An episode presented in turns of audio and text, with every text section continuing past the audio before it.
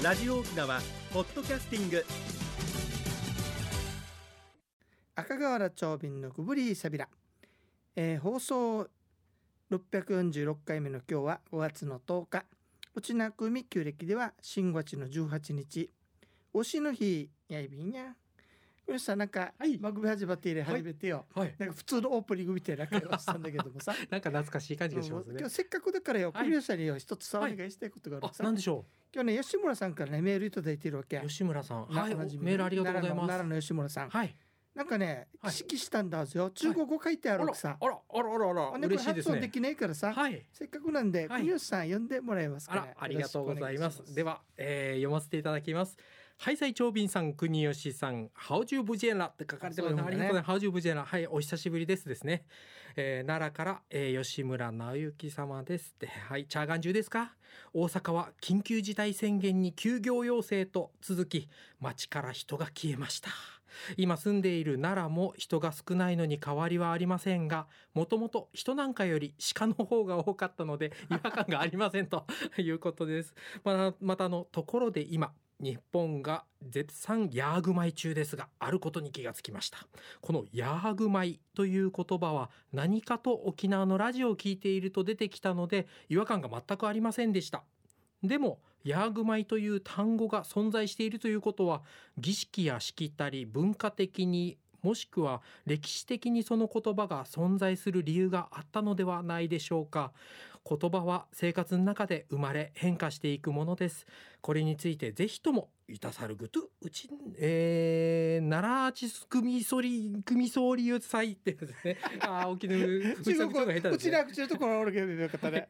先々週の日曜日は夜8時の道頓堀の画像を添付しておきますね。ってありがとうございます。道頓堀の画像明るいですね。ありがとうございます。明るいねほんとね、ええ。お人はだいぶ減ってますけれども、そね。れでも明るく元気でっていう大阪らしい風景かもしれませんね。うんそうですね。メールありがとうございます。はつもありがとうございます。吉村さん。はいこれねヤーグ米の文化というよりはね、えヤーグ米早期よっていうこともあったりするしえはい。台風の時とかはもうあ出れ出らざるを得ないからね。そうですはい。出られないから出られないヤーグ米と家にこもると、はい。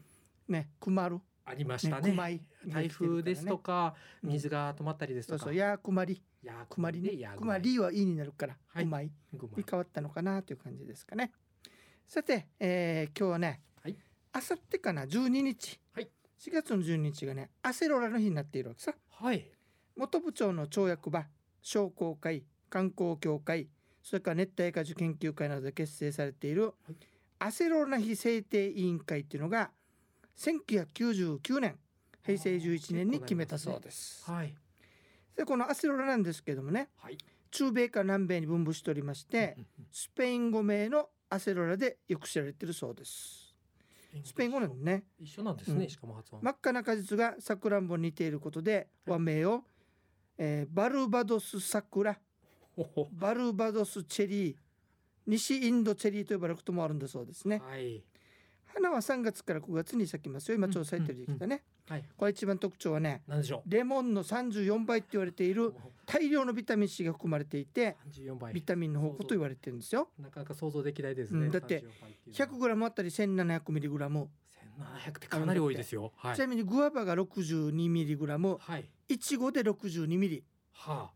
意外だけどレモンで 50mg これを千七百ミリだからものすごい数のね ものすごいですね。あるんよアセロラだからこんだけさ多いとさ、はい酸っぱいはずねと思うんだけれども熟した実はねうん酸っぱくなくて甘酸っぱい感じで美味しく食べられるんですね。はい。まあ熟した果実は傷みやすいのではい。収穫して23日しか保ってないもんだから基本的に生のものは現地で食べてしまう。もう地元に来て皆さん。だからジュースとかゼリー。とかになっていますよ。そうですね。まあ県内では元部長が生産地として有名ですね。はい。ねはい。落ち着いたら皆さんも元部長に出かけてみてはうんいかがでしょうか。さて次のコーナーです。沖縄のなんだ？実はね、はいあのーうん来る5月15日はい。がねはい。復帰の日でしょ？それでちょっとあの復帰にに変わってね、はい夜変わりの話してみようかなと思ってですね。えー何回もやったことではあるんだけれどもいえいえクリスさん初めて聞くはずだはい。さ、私は。さて国吉さんクエスチョンから始めますよ、はい沖縄の豆腐とはい日本の豆腐スーパーに買いに行きました、うん。うんねはい。はいパッて見てわかる違いを2つ挙げてください。パッと見てわかる違い二つ。まず一つはあちここ。あちここ。はいあちここまま売られてる。は見てわかんないね。見てあ見てわかるやつでしたね、見てわかる。けど。はい。見てわかるものはあのうん袋に入っている、いやうんパックされていないっていうことと、うん。あとは水の中に入ってるということね。はいそうそうそう。うはい。えそしてあとは、はい。わあでも見てわかるのかしら？あのうん。硬さですか、硬さではないわねからないですね大きさ。うん。今スーパーのやつは定型パックに入ってるけど、入ってますね。普通に豆腐屋で買ったらよええ。大きかったわけ。一丁って売ってましたね。一丁がでかかったでしょ？正方形の。そう豆腐はい。半分とか言って買ってたはいんだよね、買ってました買ってまし半分っていう売り方は面白いけどもね。た はい。ということで沖縄の豆腐と日本の豆腐は実は違うということになってましてね、うん覚えてます。えっとねだからあったかいっていうのはあったかいからビニール袋に入れて売られるわけですよ。そういうことですねあれ、うん。はい。でちなみにね作る時にねはいご汁と呼ばれてるんだけれどもね。なんでしょう？水につけた大豆をひいうんうん。た汁ね、はい。これを煮てからこす。い。煮取り法という製造法なんですけどもね、はい。普通は。はい。島豆腐は生のご汁をそのままこしてはい。それから煮る。こしてから煮るということでね。味違いますかねこしてから煮るのか煮はい。あの煮てから。こさないで煮るのか。だから沖縄のちょっと硬いんだろうね、うん。ということがあるよ。ね。ちょっとにがりがねはい。海水が使われてるということだそうですねはい。さてここまでは豆腐の話なんだけども、はい。次が本題。なんでしょう？はい。さて日本復帰しました。あそう1970復帰の年話でしたね今日するとね、はい。食品衛生法の日本版が適用されたわけはい。となるとはい。販売の場合豆腐ははい。水の中に入れてなきゃいけないわけだよ。そうですね。うん。外に出しちゃダメでしょ？とはい。うん。としたら沖縄の豆腐売れなくなって売れなくる。なる。はい。ね、はいもしそのままほっといたら、しばらくの間ははい。闇豆腐になってしまうところだったわけね。そうですよね。そこではい。いち早く豆腐組合のあ。品川さんという人が気がついて東京に陳情をしてはい。あの変えてもらったそうです。この間のあの沖縄そばの話も陳情行って、うそう。まくはいこの歴史の中で許してもらったっていう、そうです。だからこういうふうにね、はい。早めに気づいたものは良かった。うん。だけど気づかないうちにいくつかは損益を被って例えばね鉱山法っつってねはい。あのここからの資源が取られる時にはねはい。ここは私たちのものですよと。鉱山はい。鉱山できますよっていうのをしてしまったら、そこ土土地の人じゃなくてはい。指定した人に権利ができてしまうわけ。あらこういうルールなんですね、沖縄から鉱山あるのと思うでしょ、はい。琉球石灰岩は鉱山に当たるわけですね。だから見てごらん沖縄の鉱山の名前大和のものが多いわけよね、ん。まあ、そういったような形でね夜変わりに伴ってはい。いろんなことが起こってきましたよというのを、まあ、この際またねはい5月15日近いのでうん考えてみてはいかがでしょうかというお話でした。まあ今の子供たちにもね、地元のことより知っていただいてですね。はい、どうでしたでしょうか。さて今日はねあのはいありがたいことにメールをねたくさんいただいているおーありがんですよ。とうございますあ小川さん久しぶりですね。あおがんじゅあっちみせいびがや。はいさい長瓶さんそれとスポンサーさんって。スポンサーさん。だろうなこれな。はい小私のことでしょうか？スポンサーなのかしらコロナ菌対策万全にですよ。い。よいよゴールデンウィーク入りですね。え連休使って以前に行く予定だったが、だうん。今回コロナ菌の影響でー断念したさ。連休はヤーグマイかもってあるけどこれ今見てるけどヤーグマしたのかね。ね。それでは長瓶さん楽しい放送ということでいただきました。はい。ありがとうございました。ヤーグマイといえばねそうだ言うの忘れていた。なんでしょう？あの皆さんのヤーグマイのねうん。楽しみの一つとしまして実はね、はい。赤瓦長瓶の内縄歴史沖縄歴史はい。裏表っていうことで YouTube を使ってね、配信するのを始めましたので興味のある方はぜひ聞いてみてくださいね。はい。あのただね内縄れ内縄裏表という番組もやってるんでね。それではなくて沖縄歴史裏表というね、はい、あのだいたい12分ぐらいかな。十二ぐらい配信でやっておりますんで、はい、よかったら見てみてくださいね。まだ1回目の放送なんで今からでも追いつきます、はい。ね、さんもぜひ見てみてください、ね、見てみてください。それでは次のコーナーです。国吉さんよろしくお願いします、はい、1,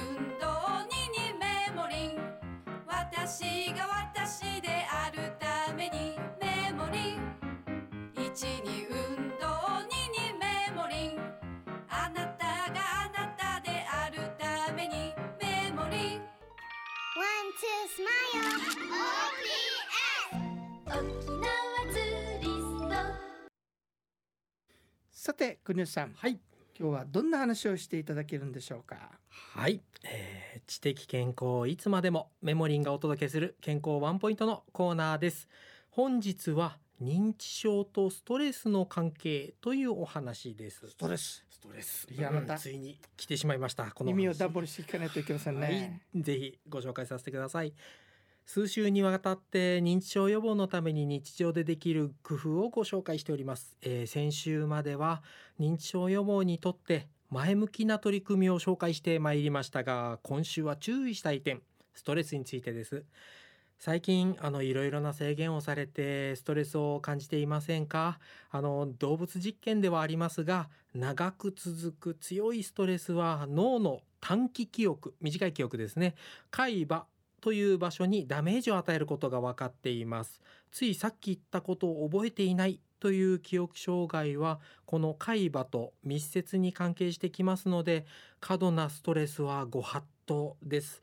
あの認知症の予防だけでなく体調を整えるためにもストレス解消として趣味や好きなことに没頭して気分転換を図るのが一番です。あのよく笑い健康的な食事とメモリーをとって日々を楽しんでいきましょう。以上本日の健康情報でした。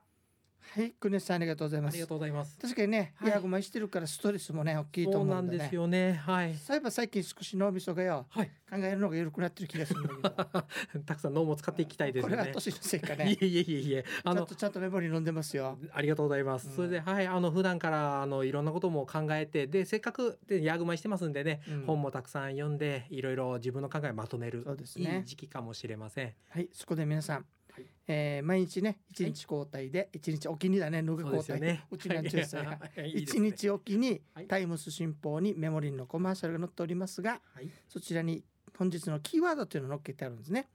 でお電話していただいてそのキーワードを言っていただければメモリンの試供品うん。それと長瓶のサインプラス硫化がついてきますのでよ。よかったら電話してみてくださいね。うん。マッチョイビンド。さて、それでは一曲お届けいたしましょうか。はいえーこちら、そうそう、め、あの、こちらまたね、またメールいただいたんですよ。おありがとうございます。多いですね。最近多いね。嬉しいです。ありがとうございえーます。幸せ連絡船さん、あいつもありがとうございいつもあります。がとうございます。長尾さん、国吉さん、リスナーの皆様、おはようございますおはよう。ございます。先日、息子が裏庭にはい。趣味のバイク整備場所と倉庫を作るため、新築当時に植えた木を切りました。あら。木切る日は朝から屋敷周りを清掃して木を切ることを屋敷の神様と湯しみに報告をして拝みました。屋敷拝みの月ではありませんが拝みをしましたはい。木切る時は事情説明とはい木の精霊に何事もなくまた息子にイチャイカジやナカジが当たらないようにお願いしますと手を合わせました大丈夫だと思います。もちろんですがその日の朝は日ぬかに屋敷拝みと木を切ることも報告してはい。無事終わりましたと感謝しましたすごい丁寧に。えー、屋敷拝みの月ではなかったけど拝みしても大丈夫ですよねということでいただきましたがいかがでしょう、長兵衛さん。その通りですあの感謝とね、はいやっ。ぱりあのいつも持ってくださってありがとうございますと、はい木切りますからこういう事情ですから、うんよろしくお願いしますと言っとけばね、うんうん並んどうとは言わないはずですからねねこ。ちらの神様は基本的にたたらないと、はい。ね、守るのが先祖だというふうに中松いい野修言葉です先生からはい。あの聞いておりますんでね。安心してくださいね。ゆむ山のユンタクするうちね時間のちょい便あっという間です。いつもいつも。はい。そし。てあの、はい。さっきも話したんだけどね。YouTube で、はい。間違いないでくださいよ。赤瓦長瓶の沖縄歴史裏表というねページを作ってですね、はい。配信しておりますので、はいあの興味のある方は聞いてみてくださいね。1回目は春春天春天本当にそうだ春天王の前源の為朝の話から始まっておりますのでね、はい。1回目はちょっと真面目、い。だんだんだんだんと裏が出てくるしね。だんだん遊び色がが出てくるんでね。はい。よかったらあのぜひ聞いてね。はい。また意見等も聞かせてくださるとありがたいですね。ヤーグマヤーの時のはい。楽しみにやってみてください。趣味に没頭してくださ。はいい、よろしくお願いいたします。はいちなみによ、はい。あの最初はさ歴史も作るとやったんだけど、話してる中でね、はい話が盛り上がってからはい。もう番外編作りましょうって言われてね、いや、あの別なものも作ることに裏表の裏表ですね。裏表のまたはい裏裏と裏。ということでね、はいいろんなの作っていくんで、はい。まあ、来週あたりかなもう一つ更新できるかなと聞いてるので、楽しみにしていてくださいね。はい。えー番組のご案内や赤瓦長瓶とメモリーの国吉エビタン。また来週までごぶりーさびら。